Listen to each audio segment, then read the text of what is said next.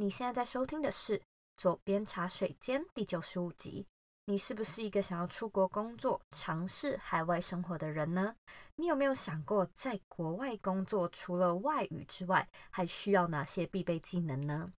在今天的节目里，我邀请到一位曾经在二十八个国家工作的市场专家，和你聊聊他的故事、他的观察，以及要怎么样成为让猎头想要的超级人才。但是呢，在节目开始之前，我有一个新的消息要跟你说，那就是我跟生鲜时书开了一堂全新的课程，叫做远距工作硬实力。这堂课程呢，目前上架于 PressPlay 的平台，是一套用听的音频课程。课程专注于教你打造远距工作的必备技能，像是认识远距工作的形式啊，你可以选择的商业模式，找到你的价值和建立获利模式的方法。当然，还有我磨练四年的高效工作法。我们现在呢，有一个早鸟的优惠价格，在五月十五之前，你都可以用台币一千二的价格买到这堂课程。如果说呢，你想要了解更完整的课程内容，你可以在网址上输入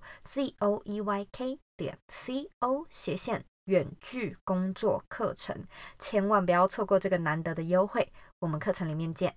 那现在呢，我要来阅读一位听众在 iTunes Store 上面的留言。今天的听众是勋 J，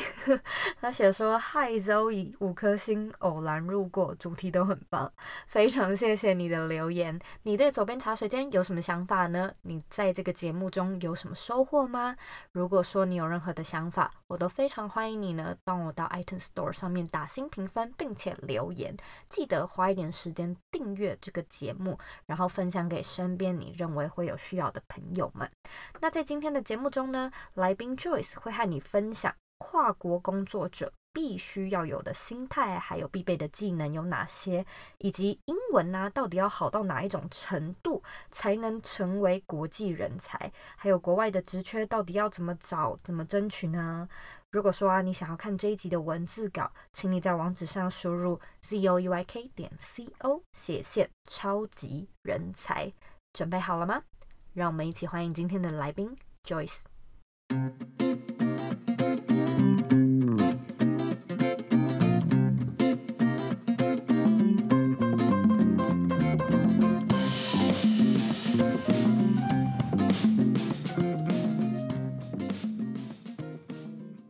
今天呢，很开心可以邀请到 Joyce 来到左边茶水间。那他呢，是一个目前在澳洲首都坎培拉的大学教授国际市场的一位专家。他自己的人生非常非常的斜杠，因为在刚才节目开始之前呢，其实我们已经聊了一大段，包含呃 Joyce 以前嗯、也曾经是有出版过书的作家，专栏作家。然后也是英文的讲师，所以呢，今天我们主要的主题呢，会落在要怎么样成为一个跨国的工作者，一个跨国的工作者应该要具备什么样的心态呀、啊？什么样的技能？还有呢，Joyce 也会和我们分享他在各国之间工作的一些小故事。那我们现在呢，来欢迎 Joyce。Hello，Hello，Zoe，你好。首先很开心能够来 Zoe 的左边茶水间，我自己也是 Zoe 的粉丝。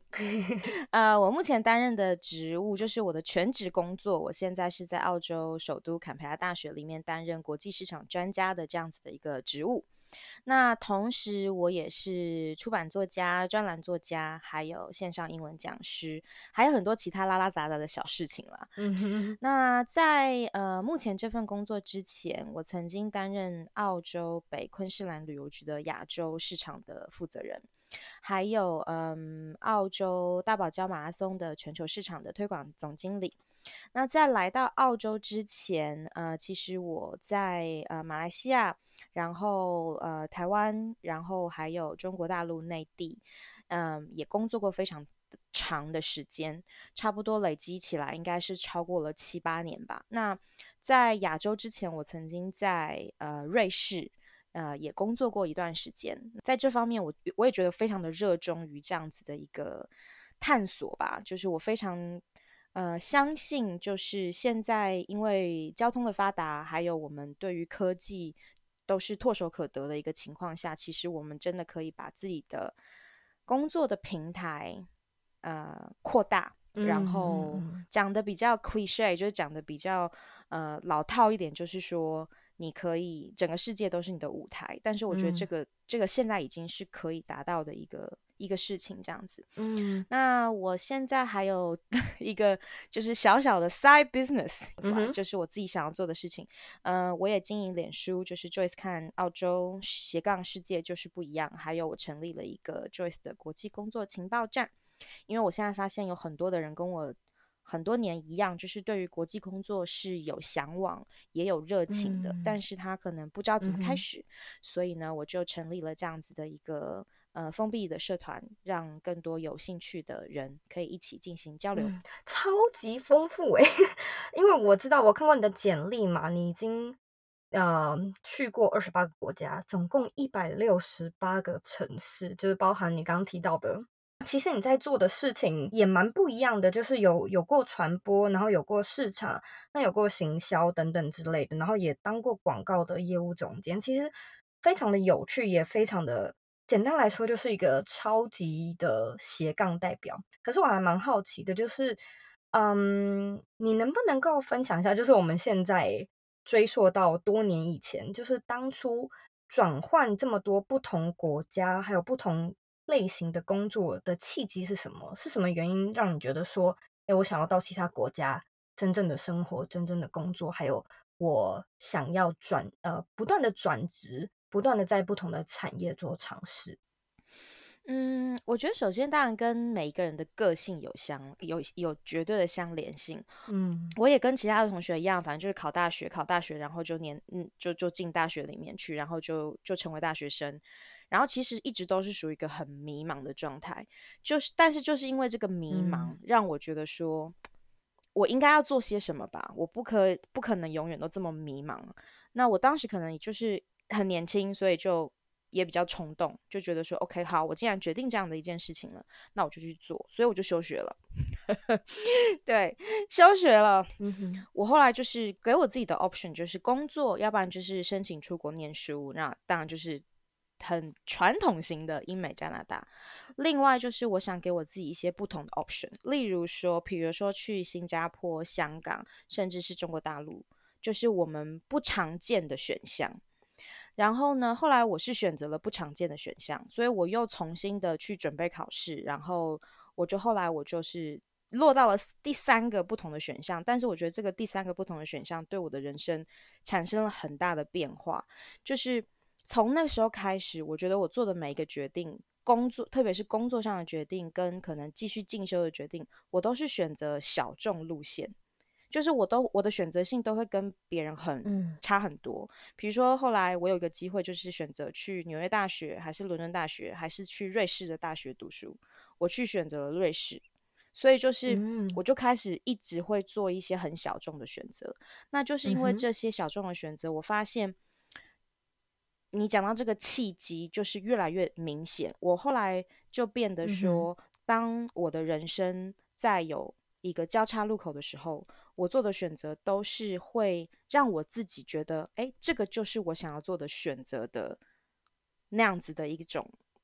嗯，决断。嗯哼嗯哼，我我懂你意思，因为我相信你可能就像你跟很多的读者跟听众都会分享，你怎么会走上就是现在就是你。算是一个自媒体，然后自己为自己工作的情况，我相信你可以理解，不是一个突然的转折，而是一个一连串的转折，嗯、会推把你的人生推到跟你原先完全没有设想过的。如果说你要我一句话来形容，当初为什么会去选择，嗯，这些不同的国家、不同类型的工作，其实这就是跟我个性本身是很相关，因为我觉得，嗯，人生就是。要去做不同的尝试，嗯，那每一个人其实你有很大的潜能，嗯，那如果你不去做尝试的话，你永远不知道你的潜能在哪里，嗯，所以我觉得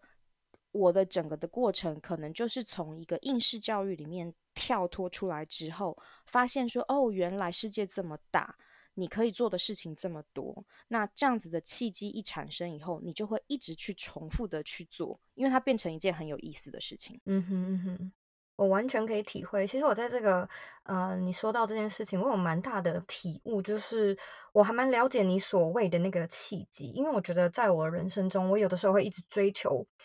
一个不一样的感觉，因为我觉得那那种感觉你应该知道，就是它是会上瘾的，就是当你做了一个决定，然后你你突然之间可能有三个 option，然后你就会想说，嗯，你知道吗？我想要选择一个。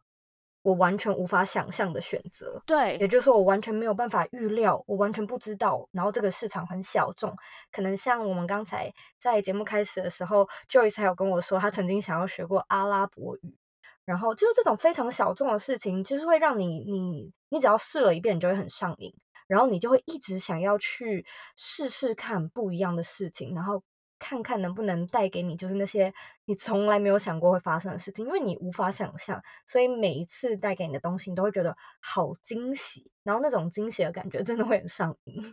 没错，而且其实我觉得讲的宏观一点，整个人类的进化其实就是因为人类有旺盛的好奇心，所以我们才会一直的在文明当中一直演进，科技也会一直向前，就是因为我觉得人类本身就是有这样子的一个好奇的。DNA 在我们的协议当中，嗯，那我相信每一个人其实都有，只是因为我们的生活背景，或者是说教育的情况，以及当时的限制，所以你会有一个错觉，就是说我不可以，我不可以这样，我不可以那样，嗯、我一定要呃当个乖小孩，然后我一定要走我爸爸妈妈觉得这样子是最安全、最安稳的路。嗯、那这个事情其实无可厚非，因为我相信大家。要追求一个平稳的人生，其实并没有错。嗯。可是他的一个矛盾点，就是因为你在追求平稳的人生的时候，其实跟我们人性里面的这个好奇心是相冲突的。所以，我们很多人在，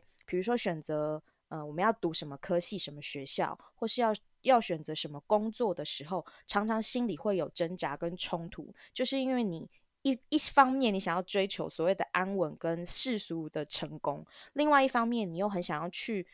开发你内心的未知，跟你想要更了解自己，跟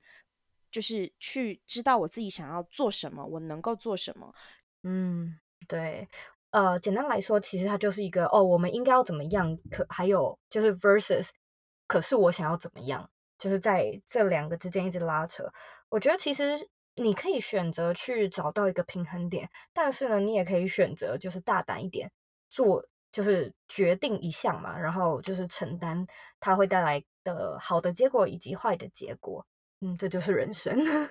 没错，没错，我觉得就是你每一次每一个交叉口，或是像我们刚刚讲每个契机，你一定是要做一个选择。那你做选择的时候，我认为就是你要。冷静思考，然后也要听自己的声音，就是在理性跟感性之间做个平衡。但是始终你是要做出一个决定。那做出一个决定以后，我觉得尽量就不要让自己去后悔，因为我觉得人生不是只有一次决定的机会，你会有一连串的机会。所以我觉得就是比较勇敢的去做不同的选择。我觉得这个往后看的话，反而会觉得说，哎，对，我当时。虽然可能没有想象的结果，嗯，可是我做了尝试，跟我做我大胆做了选择，那反而你是不会后悔的。嗯，我我是这么想的。嗯，我也认同。那我在这边想要跳一个问题来问你，它是一个读者的提问，嗯，呃，也是我自己蛮好奇的地方，就是啊，如果说要争取跨国的工作的机会。英文一定要很好吗？那所谓的好的定义，这种合格的定义是是怎么样呢？是说，呃，会基本对话，能表达自己的想法就好吗？还是说，你会建议一定要有某种程度上的专业水平呢？嗯，我觉得这个问题问得非常的好。那我相信一定是非常多的人想要知道这个问题的答案。我觉得这个问题我应该从两个方面来回答。首先，我们要理清什么叫做跨国工作。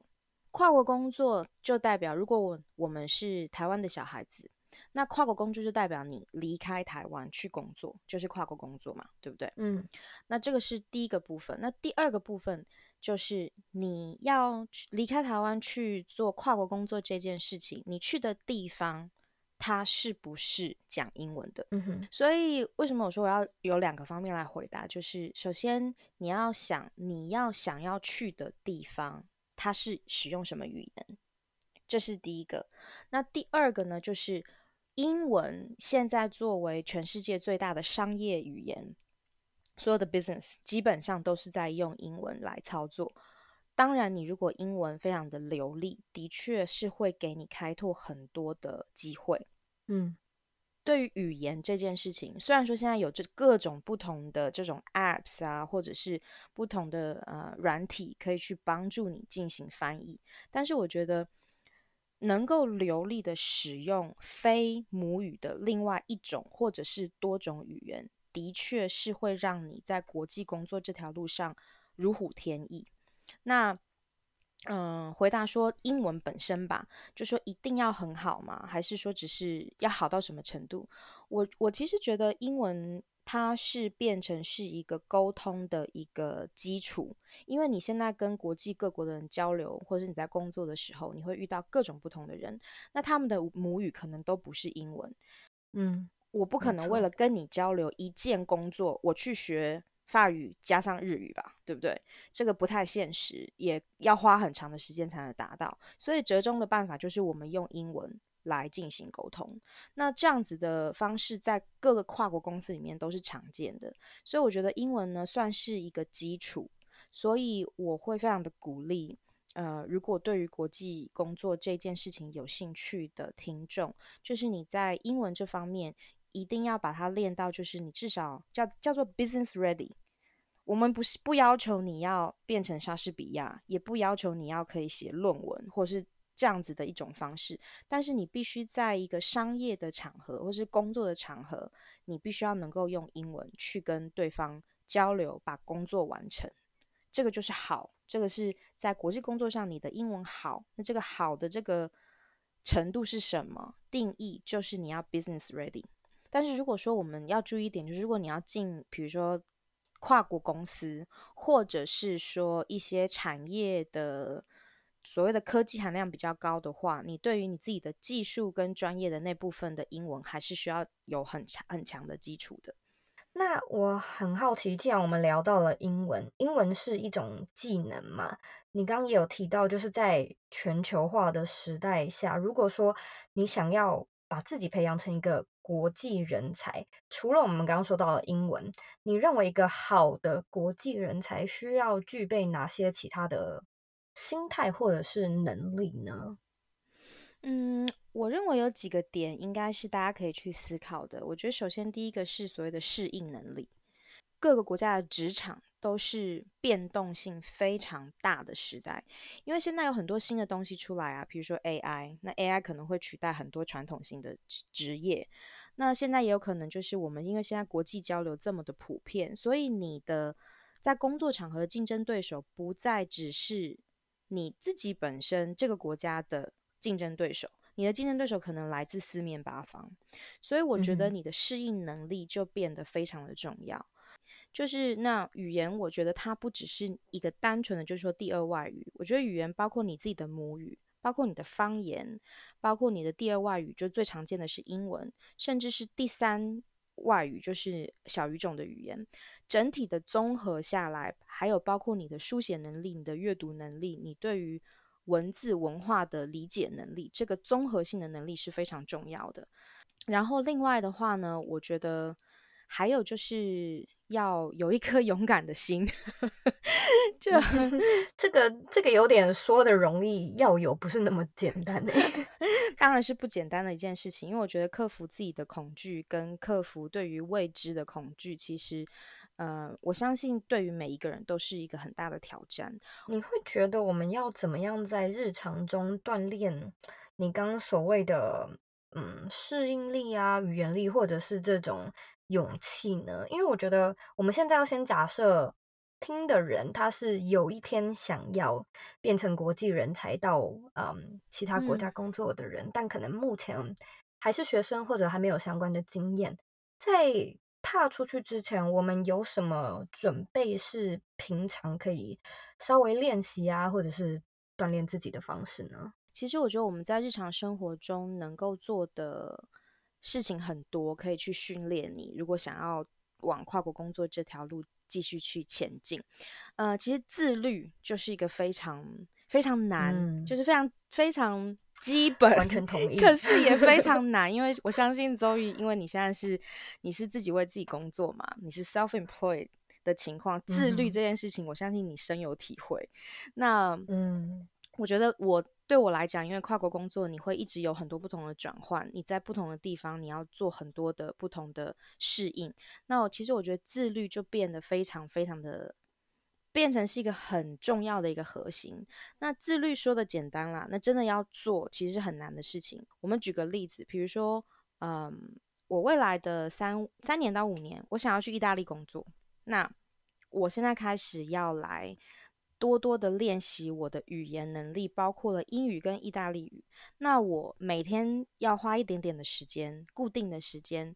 很自我督促的。去把这件事情做完，然后我要给自己一个一年到三年的计划。那这个时候最重要的就是你要有自律的能力，把这件事情真正实实在在的放在你的日程表里面，然后去做实现。那这个事情真的就是说起来很简单，但是做起来很难。可是做起来难，也没有我们想象中的那么难。其实它就是自律，就是要融入到你的生活当中，嗯、就是就像我们吃饭睡觉。或是女孩子出门一定要洗头化妆一样，就是如果你把这件事情融入到你的生活当中以后，慢慢慢慢慢慢，它就会变得没有那么的难。嗯嗯，我觉得在这边我也有一个小小的提议，因为左边茶水间主要也有在讲自媒体的经营嘛。我觉得如果啊，你自己是一个想要经营个人品牌或稍微有点感兴趣的人，我强烈推荐你开始来经营。嗯、无论是你自己要创立一个粉丝专业 Instagram 还是 Medium，无论你到底有没有想要用这个赚钱，我觉得都无所谓，因为我觉得个人品牌。我算是一个 bias，但是我觉得，如果说你真的有认真经营的话，你可以有超多的个人成长，也就是你内在修炼。嗯，因为你完完全全会很在乎这件事情。那你要这个东西稍微有点成长的话，你你要做什么？你可能就要早一点起床，嗯，我完全同意。你可能就要晚一点睡，你要牺牲假日的时间，然后你要训练自己的观察能力，或者哦，我要怎么样比较有策略性的。让我的这个品牌成长，我觉得这一切就是它最终，就算你的这个个人品牌没有赚钱，没有什么人气，或者是最终你打算就是打包收起来不做了，你都还是可以看到一点点你自己内在的一个修炼，是你你会就像是说到这个自律这个这个 turn，你可以在这个过程中感受到。自律的带给你的威力，我觉得我自己的感受是非常非常深刻的。嗯，我完全同意。我之前写过一篇文章，就是叫做就是在谈自律这件事情。然后我就说，其实自律其实非常违反人性的，因为我们大家都是我们每一个人的心中，我们就像我们刚刚讲，DNA 里面有好奇心，我们每个人心中 DNA 里面也都有享乐。嗯哼，这个是人性。那所以为什么自律这件事情？大家都会说，大家也都能去体会到它的重要性，可是很少人能够做到，就是因为它有点反人性。那我之前写过一篇文章，就是在自律，你要达成自律，你一定要在自律面前为自己设下一个陷阱，然后把自己狠狠心的推进去，你才有可能 达到自律。那也不是这么恐怖啦，不是说好像哦，你挖个地洞，然后把自己推进去，不是这个意思。就像你刚刚讲的，自媒体的跟自我品牌这些经营，这就是一个陷阱。比如说你自己设立的一个脸书专业，那你给自己设立一个时间表，就是我每一周我一定要发文一次，那这个其实就是一个陷阱嘛。你设了一个陷阱之后，你就要一直去做，嗯、那做久了，你就变成了一种习惯。当你的人的习惯产生了以后，你就已经不是当时的你啦，你就更往前一步了，你就比离你的梦想或是离你的目标又更前进了一小步。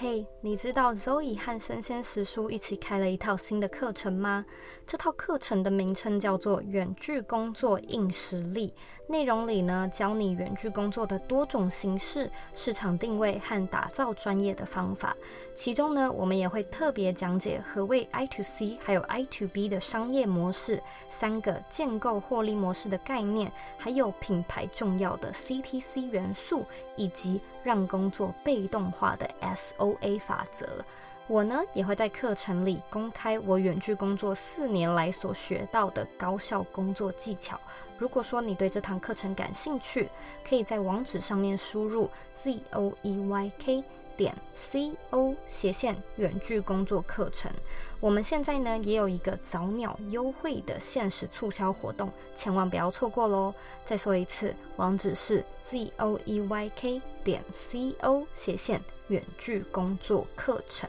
只要输入中文就可以找到课程的简介。那我们课程里见喽！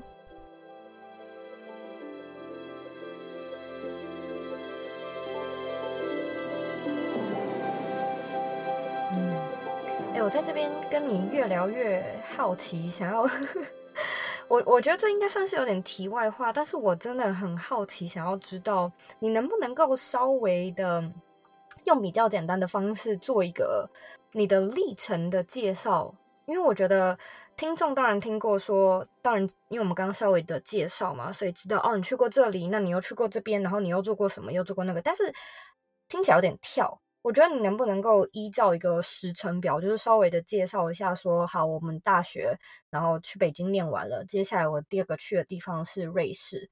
接下来呢，你能不能够稍微的浏览一下，就是这个接下来的行程长什么样子？我在瑞士第一份工作跟第二份工作之间，第一份工作还没有结束。我就已经申请到第二份工作了。那我我拿到第二份工作的 offer 的时候，因为我的合约要从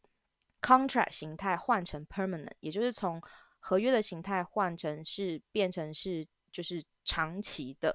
我的签证也必须要换，我的工作签证必须要换。可是瑞士作为一个非常保护他自己国家国民的工作权的一个国家，他对于非瑞士的人来 抢瑞士人的工作饭碗的情况，就是他的限制非常的严格，所以我当时我一定要出境，就是等于说我要辞职了以后，第一份工作辞职结束，我要出境，嗯、出境之后公司要帮我申请第二个工作签证，那这个工作签证要在瑞士的劳工局证明说没有人可以胜任这个职务，他才。还要 advertise，就是要公开的招聘。美国好像也有一点，有一些这些，有很多的国家都会这样子，嗯、就是保护自己的国民。那在这三个月的期间呢，我就觉得说，而且这个是没有 guarantee 的嘛，你是没有确保说他一定会批准的，因为这个是移民局的工作嘛，移民局跟劳工局的工作。嗯、所以后来我当时我自己有给我自己一个 backup，我就觉得说，如果到时候瑞士的劳工局跟移民局没有批准我的这个工作签证。那我必须要给自己有其他的打算，嗯哼，所以当时我就申请了联合国的工作，我就去了比利时工作了三个月。我在比利时的联合国的一个分支机构里面做了，嗯，research assistant，就是研究助理的一个工作，专门是在比较。这个时候我之前学的法律就完全没有白用了，因为我当时做的工作就整理各国的国际条文的，特别是。欧盟跟其他国家的双边或是单边、双边跟多边的国际贸易条文，我就我就去联合国的一个分支机构里面工作了三个月。那我这个工作还没有结束之前，我的第二个就是瑞士的工作的签证就已经下来了，所以我又很顺利就回去。等于说我中间的三个月的 gap 我完全没有白费，我就是去了联合国里面工作。那从呃瑞士之后，呃有一些契机，呃我进到了一个德国企业，但是这个德国企业它它的总部是在德国，但是它当时已经在亚洲各国设立了不同的分部，所以当时他们有个机会是到上海去当他们的算是上海那个嗯、呃、分公司的总的负责人，所以我就回到了上海。然后我到上海大概前前后后大概是六年左右吧。嗯，然后从上海我又去了马来西亚一段时间，马来西亚的工作就比较嗯比较自由，因为当时我的情况就是因为在上海的跨国公司，就是德德国企业的工作强度实在太大，所以我就有一点。你知道吗？身心俱疲，对对，有点疲乏。所以后来我在马来西亚的时候，就是属于比较是像你现在的状态，就是 self-employed，我就是做很多 consultant 的工作。然后从马来西亚，然后呃哦，中间还有个插曲，就是中间又回到台北去啊、呃，澳美工作了差不多，差不多不到一年呐，差不多不到一年的时间，然后。在我不得不说啦，这个嗯，就是台湾的现在的这个长工时的时间，就是加班，加班这件事情，加班实在是太严重了。在澳美的时候，我就开始觉得，嗯，这样的生活实在是有点太紧绷了。然后在公司的时间真的是比我想象中的长很多，所以呢，后来就开始想。嗯，是不是应该要再再考虑一下其他的机会？然后也就是，那我记得那是一个过年哦，就是春节的时候过年，春节前后。然后，呃，刚好就就看到一个机会，就是澳洲的北昆士兰的旅游局要招一个亚洲市场的负责人。可是这个时候，因为大家都在春节放假玩的正嗨的时候，我如果马上提出申请的话，应该。一大半的我的我的对手应该都已经就是根本就不在这个，就是心不在这上面。后来我就 anyway 我就打电话去呃这个公就是这个旅游局，然后问说，哎，这个是不是还 available 啊？然后他就说，哎，那后来刚好也很幸运，就跟当时的人事总监有一个简短的对话。他就说，对啊，然后呢，他说这个职位还在呃开放当中，非常欢迎你申请。后来我就申请了，申请了之后没有多久，呃，就进到第二轮、第三轮、第四轮，就一直往下。然后后来我就又从亚洲又又飞到了澳洲，然后到了凯恩斯，完全我从来没有去过的地方。我第一次去就是去工作，他们都觉得我很大胆，就是拎了一个皮箱就去了。然后就到现在，嗯，在凯恩斯度过了非常开心的三年左右吧，三年的时光。然后。后来，嗯、呃，就有一个新的转换，又再度回到大学里面。我也没有想过我会回到大学里面工作，但是就是有一些契机。对对对，就是现在。然后呢，就一些契机的转折，然后我就到了现在的坎培拉大学里面进行现在的工作。等一下，等一下，到我到这边又有超多问题想要问你。首先，这个问题我一定要问一下，我觉得我也是在帮听众问，就是你哪里找到这些工作的啊？网上啊，你知道吗？真的，这都你都在网络上找。对，我跟你讲，这个问题其实你问的非常非常好。我现在很多的粉丝跟很多的听众读者也都会问我相同的问题，每一次他们都问我说：“哎，那你旅游局工作哪里找的？”我就说：“网上啊，官网啊。”然后呢，有人问我说：“啊，那你之前联合国工作哪里找？”官网啊。然后呢，有人问我说：“那你瑞士工作怎么找？是有人介绍吗？”没有啊，就公司官网啊。我就觉得说。其实这些问题都指向了一个我们很多人的迷思，以及我们使用网络的一个，我觉得是一个误区。对，就是误区。嗯、我们可能太依赖别人，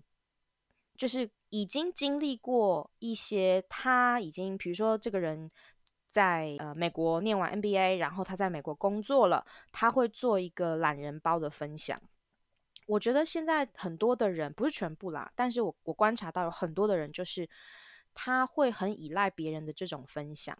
可是你要想，你在依赖别人的这种分享的时候，你就已经丧失了很多你自己去找到第一手资料的机会。嗯，而且很多时候，嗯、我们所谓的 timeline 就是你的时间点，就是 timing is everything，就是你时间是一个最重要的关键。每一个工作机会。它不可能 open forever 吧？它不可能永远开着，它一定是有一个时间的限制。比如说，我这个工作职缺，我今天开始 advertise，我可能今天我开始招人，那四个月以后，我这个职缺就要关闭了，对不对？嗯、或者是有些的职缺，它会开两个月等等，不管它开多久，它一定是有一个时间的。那你如果没有在这个时间里面去提出申请，你就算再强大，你工作能力再好，你错过了时间点，你也什么都不是，你也没有拿，你也你也没有办法拿到这个机会。所以我觉得很多的人就是对国际工作这件事情有向往，其实我会很建议他们。与其花很多的时间去看别人的懒人包，或者是说刷刷手机、划手机，再看一些没有很相关的资讯，为什么你不去看一下你想要的或者你向往的跨国公司的官网呢？去看一下它的职缺栏，career。那个方面，或是 work for us，有时候你会有意想不到的结果。你点进去，说不定你就看到一些职缺，诶，你说不定就符合某些条件。那如果你有够的勇气，你去提出申请，你至少你尝试了。我很喜欢的一句话就是说，不尝试，你什么都不会有；可是你尝试了，你可能会有。嗯哼嗯哼，因为你不尝试了，那那也没有什么好怕的啊。反正你如果不尝试，你就是现在这个样子，你也不会有什么损失。可是如果你尝试了，你怎么知道机会不是你的呢？嗯，你说的很对。不过呢，我在这边 再问一个我我听我听到听众现在心里的疑问，请说，你怎么知道？哪些网站现在有职缺？是说你你就是只是列一个清单说，说哦，我心仪的公司有这些，所以我随手上网看一看他们有没有开放职缺吗？首先呢，我没有水晶球，我当然不知道哪些公司 会有职缺。我没有未卜先知，所以算是地毯式搜索吗？还是说我的话很简单呢？其实这个非常没有那么的玄妙。这就是说，你看你喜欢哪、比如说有一段时间，我对于纽约跟巴黎我非常的向往，所以呢，我就会去找呃纽约跟巴黎。的职缺的这些就是最热门的这些网站是什么？然后我就会把它下载下来，然后我就会时不时的，这个也不是说天天，或者甚至不是每个礼拜，就是可能一个月里面我会稍微浏览一下这一些我有兴趣的东西，是不是有一些 opportunity 我可以看到？那这个慢慢的，也就是说，刚刚我们很前面开始讲的契机，我觉得后来经过这么多年在不同的地方工作。这样子的一个就是浏览不同的工作机会，跟现在职场的最新的 trends，就是它现在最新的潮流跟趋势，已经变成了我的一种习惯了。我就常常会去看一些职场相关的事情，以及一些比较特殊的新工种、新的工作机会，嗯、或者是呃新型的工作机会等等。我现在就开始会呃比较会专注在这些。所以如果说读者对于国际工作，呃或听众对于这个国际工作这条路有兴趣的话，我会很建议你，你先想一想，不要想限制，或是说不要想说你能不能，或是说行不行，都不要想。你先问自己，你你如果所有的限制都没有的时候，你想要去哪里工作？你心里你向往的公司是什么？或是你想向往的工作形态跟种类是什么？那你先有了一个方向之后，你开始去筛选这样子的一些网站也好，公司也好。然后给自己一个时间表，就是你可能每一个月，呃，这个不是强迫性的，就是比较松散的一个情况，就是你去看一下这些上面有没有机会。那看到的机会跟你的距离很远，那你也不要气馁，你可以把这些当成你的一个努力的目标。这又会扣到我们之前讲过的自律的问题。你比如说，我看到了一个机会是在我我很想要去巴黎工作，我看到了一个机会在巴黎。我看到他的职缺开出来十个条件里面，我只符合两个，可是剩下的八个，我就把它当成是一个目标，我很有自律性的去完成那八个他想要我达到的。那这样子的话，你后你之后你可能不一定能够到巴黎工作，可是相信我在这样的自律的过程当中，你会一直把自己往前推。那你的国际工作，你可能后来你落到，比如说你去新加坡，或者是说你去不同的地方，日本、韩国。你也会有很不一样的体验，这是我自己的想法。因为当时我就设定我想去纽约，可是我一直都没有去纽约，可是我就 去了苏黎世跟伦敦，然后呃，同样的精彩。对不对？那我知道你最近有在企划一堂线上课程，叫做《如何成为高薪人才》嘛？我觉得这个名字其实蛮有趣的。我很好奇，就是这个课程的内容到底是什么样的内容，以及它又适合哪样类型的学生呢？嗯，我也这也是一个契机，就是我开始经营我的脸书跟这个社团之后，呃，真的很多的粉丝还有读者都会问我很多的关于国际工作的问题，那我我都是一一的回答他们。那这样在这样的过程当中也非常的开心，我真的有很多的粉丝就走向他们自己的国际工作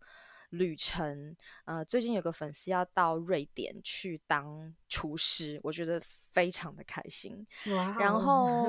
嗯，然后前前一段时间还有一个粉丝啊，呃，现在也变成好朋友了，现在真的是很好的朋友。他在澳洲的一个很大型的主流电视台里面做节目的制作人，我觉得好开心，就是看到他们真的就是能够突破他们的心理上的限制，然后去。找到他们想要走的国际工作的这条路，我真的觉得很，就那种喜悦，好像是我。打从心底的，对，我真的是非常开心，就开心到我觉得说，比我自己找到一个好的工作还开心这样子。那就是因为这样子的契机，所以我就觉得说，哎，其实很多的人对于国际工作这条路，他是非常有兴趣的。那我就在想说，是不是能够把我这些经验作为做一个呃总结，然后把一些精华的部分抓出来，让它变成一个有系统的课程，就可以帮助到更多的人。所以就有了这样的想法，然后后来我现在就是跟呃呃台湾的一个线上的一个教学平台进行了合作。那我们现在的这个课程已经定下来了，然后呢，我们现在也在目前是紧锣密鼓的筹备当中这样子。然后他就是要帮助呃对于国际工作有兴趣的人去做呃准备，让你能够一步一步的。去达成你想要成为的人。那我觉得什么样的学生适合这样子的课呢？其实我们的 range，我们的这个范围非常的广。不管你是学生，你对于国际工作有向往，你未来想要走这样的路，或者是说你已经是职场里面呃有一有一段经历的一些职场精英，或者是说你已经在你已经踏出了第一步，国际工作的第一步。就像当年的我在瑞士一样，那你想要再跳转或是转换到更高的平台，这些都适用。如果你对于这样子的有兴趣的话，然后你也觉得 Joyce 的经历够吸引你，觉得你可以说服你来听的话，都欢迎来看看这堂课。嗯，那如果说听众之后希望可以进一步联系你，或者是得到这些呃课程的资讯，要透过什么方式或者是什么平台才能找到你呢？一个话很简单的方式，就是在脸书，就是 Joyce 看澳洲前斜杠世界就是不一样，或者是对于国际工作有很浓厚的兴趣的朋友，可以加入我们的私密社团，就是 Joyce 的国际工作情报站。那这个都可以直接找到我。感谢你。那现在呢，我们来到最后一个问题，也是每个来宾必须要回答的问题。你认为的理想生活是什么呢？对我来讲。我觉得生活是完全大于你的工作的，但是呢，我们现在的工作的状态，如果你是上班族的话，你想我们每天至少八个小时都是在上班，那即便你是嗯自媒体啊，或是像 Zoe 这样子 self-employed 的情况，可能你花的时间有的时候少一些，有时候更多。那其实我们的工作会去影响到我们的生活状态。我希望我可以持续性的去开发我的自我的潜能，然后我也想要持续性的走国际工作这条路。但是我希望在这样子的一个过程当中，我能够把我在国际工作的这个路程上的所有的惊喜跟经验，都很正能量的把它返回到我的生活里面。意思就是说。理想的状态呢，就是以后 讲的比较直白一点，我希望我一个礼拜里面，我以后只要工作两到三天，这个是我的理想状态。很好啊，很理想。因为剩下的时间，因为其实我对于一些兴趣方面，就是例例如说像是呃写作，我一直对写作有很浓厚的兴趣。还有呢，对于呃摄影，我有很大的兴趣。还有另外就是，这个是一个比较遥远的事情，就是我一直很希望可以有一天，我这样讲会不会有点太？飘忽了，就是我希望有一天是我可以买一艘船，然后呢，我会开这个船，然后我要去环游世界，所以我希望有一天我可以达到。我觉得完全 OK 啊，理想生活就是每一个人他自己个人私人的小梦想嘛，就是每一个人在每个阶段都可以不一样。我也有这种买一艘船，然后驾驶环游世界。我自己比较偏向是买巴士，改造巴士这样子。这个非常的好，对，嗯、因为其实，嗯，如果有环游世界这样子的梦想的朋友们，其实你们可以常常去看一些国际的教育组织，它常常会有一些奖学金可以让你去申请。那如果你去参加他们这种计划的时候，他们是去等于说是。一个环球的一个 program，那其实你可以经历这样经由这样的 program，你就可以达成环游世界的一个目的。因为其实呃，我在很久很久以前就做过这样子的一个 program。就参加过，所以说，嗯，就是用飞机的方式在不同的国家这样环游世界，其实我已经经历过了一次。然后，但是是跟一个，就等于说是你是在一个组织里面的嘛，你是跟着这个国际教育组织走的。所以我下一个目标就是，我希望是可以自己跟自己爱的人，然后呢有一艘船，然后去环游世界。然后在这个船上呢，就是呃还是要工作嘛，工作还是很重要，就是一个礼拜工作两天。这就是我们的理想生活，靠岸工作一下，停靠的时候工作一下。好，非常谢谢你的分享，我今天也很开心可以邀请你到左边茶水间，嗯，分享这么多有趣的故事。谢谢 Zoe。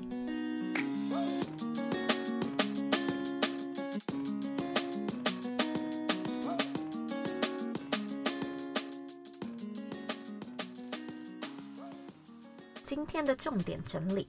一。Joyce 认为，一个好的国际人才最重要的技能就是适应力。适应力包含你是否能够适应那个国家、当国的文化、当地的语言以及不同职场的潜规则。你呢，可能要知道如何去找资源，然后要怎么样整理资源，还有增加自己的技能筹码。那这些东西小至可能攸关到你是否能够自理，你一个人在国外的生活；大至在不同的职场文化中，你要如何 stand out 才能够找到升迁、跳槽或者是更多不一样的机会？这些呢，其实都和你有没有办法快速适应当地的环境有关哦。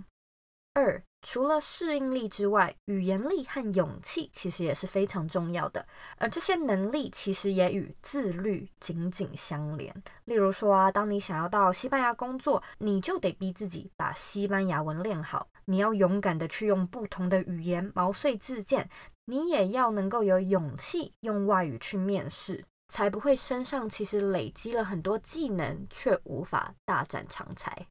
三。Joyce 透露，他以前呢都是自己靠着官方网站的搜索找到相关的职缺和机会，这个让他找到瑞士的工作，甚至在比利时找到联合国的工作。